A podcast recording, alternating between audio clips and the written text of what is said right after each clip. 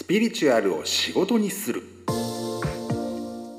スピリチュアルヒーラー神さんとアキさんをゲストに迎えてのヒーラー定談。番外編その2ということで番外編も本編も一連の流れこれにて本当に完結という風になります。いや感慨深いですね。今11月の半ばですけれども収録したのは2ヶ月前ですかね。9月の中旬だった気がします。とある日の晩ですね。もう3時間4時間経つ頃には日付が変わっちゃうんじゃないかというようなね、まあ、とある夜の時間に収録されたお話でした。今回はそう締めくくりとしてお金との付き合い方について結果的に話すようになってるんじゃないかなと思います。今はね労働で働くというよりは投資を使ってうまくお金を増やしていこうという考え方が主流になりつつあります。来年からは新 NISA という制度も出てきたりしてこれまでは投資といったら縁がないよと。それは金持ちのどっかの誰かがやるんだろうと思ってた人たちがドドドドドドドドッと身近なものになっていくような気配があるんだかないんだか。さてその状況の中でお金っていうものをどう捉えたらいいんでしょうか？それでは定談をお聞きください。どうぞ。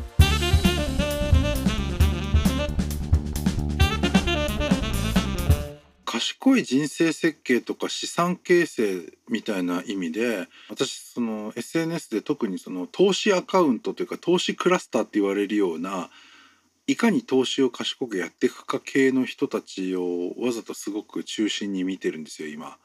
はい、でみんな現実的にちゃんと資産が増えていくギャンブルじゃない投資のあり方っていうのをちゃんと実現していってるっていう意味では非常に非常に賢明な素晴らしいそういうなんプランナーなんですね資金計画というか資産形成計画に対しては。で実行力もあってあのすごいと思うんです。でその投資をするための働いた年収っていうのもそこそこ高かったりしてまあきっと非常に優秀な労働者ではあるんだろうなと思うんだけどその自分がいかに豊かな老後とかを生きるかっていうことだけを考えて編み出したそのありがたい情報だっていうところがやっぱエネルギー的に見るとすごくそのテイカー臭がすごいテイカーの匂いがすごくて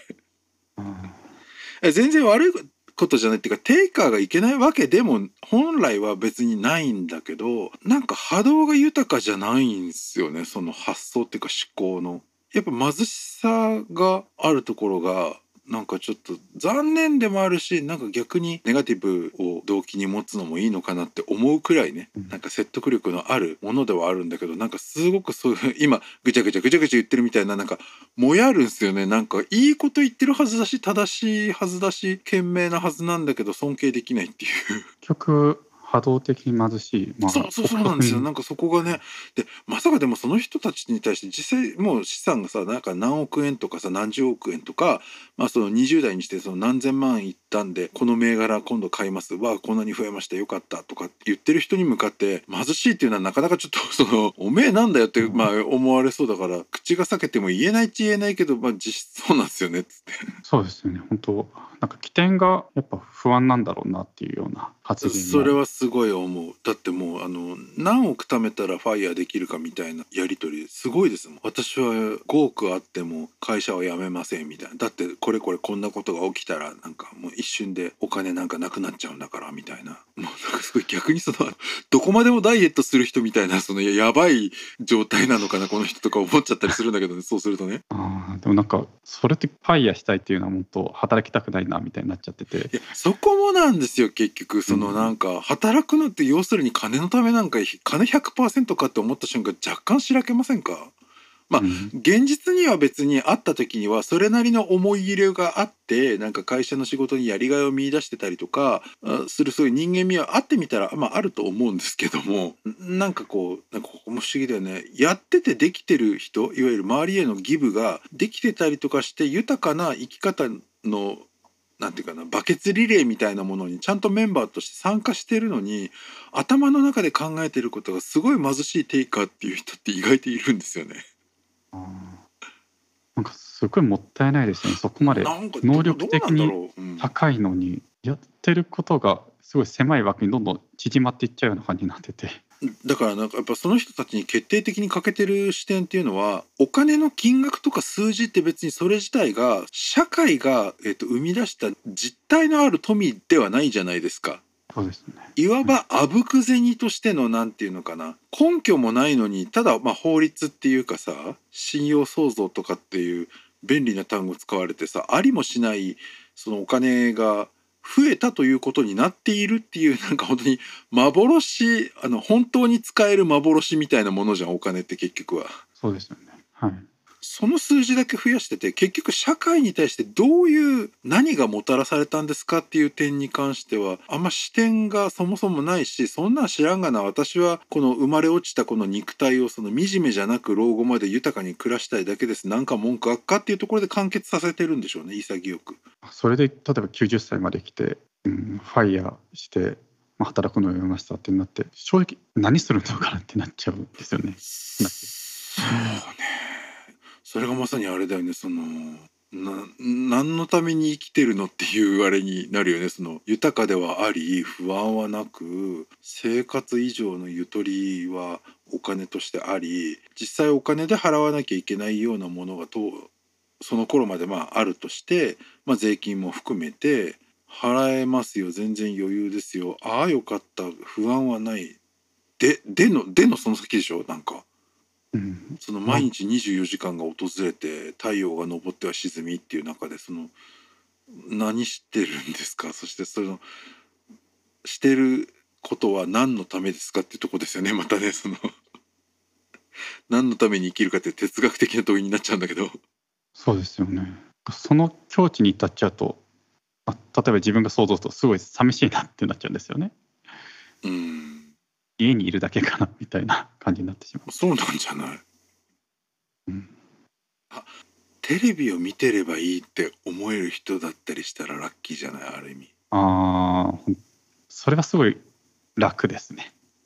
家で。テレビ見てるんだよ。ファイヤーして。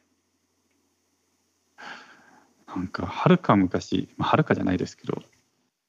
昔の定年退職した後のテレビ見てるだけみたいな像のアップデート版ですよね。お金はあっていうそうだね。すごくはなってるし能力的に高いし金額もすごくなってるけどやってることが何も変わってないっていうか。しかもなんか何が悪いのって言われたらまあ悪いっていうほどじゃないからねもうそうなっちゃったらね。悪くはないですね。あのけどって感じですよね。あまあまあね、まあ、あの他人の生き様に口を出すならばですねけどね、まあ、ただあの私自身がそうなりたいですかって言った時お金を増やしたのでよしっていうところで発想が終わる人間にはなりたくないですね自分がどれだけお金持ち側になってるか貧しい側かに関係なくなんかそのお金をなんかこう終着地点みたいに見てるとなんか結果的になんだろうなでそのお金は何だったのっていうところがやっぱり私は疑問に思っちゃうタイプです。お金が表すというかまあ便宜上お金にも反映されるような何かをもたらすっていうその何かの方が大事なのであってお金はその結果に過ぎないしそもそもがまあ幻っていうかまあねあの記号数字だよねその金額なんて。数値データでしかないって言っちゃそうですよね問題はその稼ぎ出した金額よりもその金額をもらう時に自分が成したことの方じゃないかなと私は思ってるんですけど。そうですねそれがなくなってしまうと本当ある種の数字を増やしていくだけでそこを終着点にしてただその中である意味自分が考えていくようなお金増やすために仕組みを作ってそれを人に伝えることで例えば人に理解してもらって金銭的豊かになる連鎖ができるなら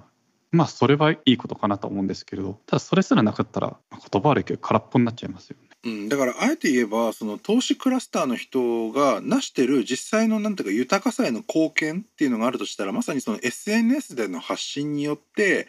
お金を得るにはものすごく嫌な辛い思いをして労働をしなきゃいけない。それ以外にお金を得る方法は全くないはずだみたいな思い込みにとらわれている、まあ、あるいは実際は株だのなんだのいろいろなんかそういうのがあるらしいがそういうものはなんかインチキだったり絶対勝てない分からないようにできてるから無理だっていうその思い込みにとらわれてる人たちに対してそうじゃないよっていう思い込みを解きほぐすみたいなそういう薬として働くっていうものを生み出してる発信しているっていう価値は大きいと思ってます。あと一昔前はなんかどんな嫌な仕事でもやらねばっていう感じの、まあ、体育会系というか修行みたいなあり方ありましたけれどなんかそれがデトックスされるなんか一時期なのかなってもちょっと感じますね。そうですね。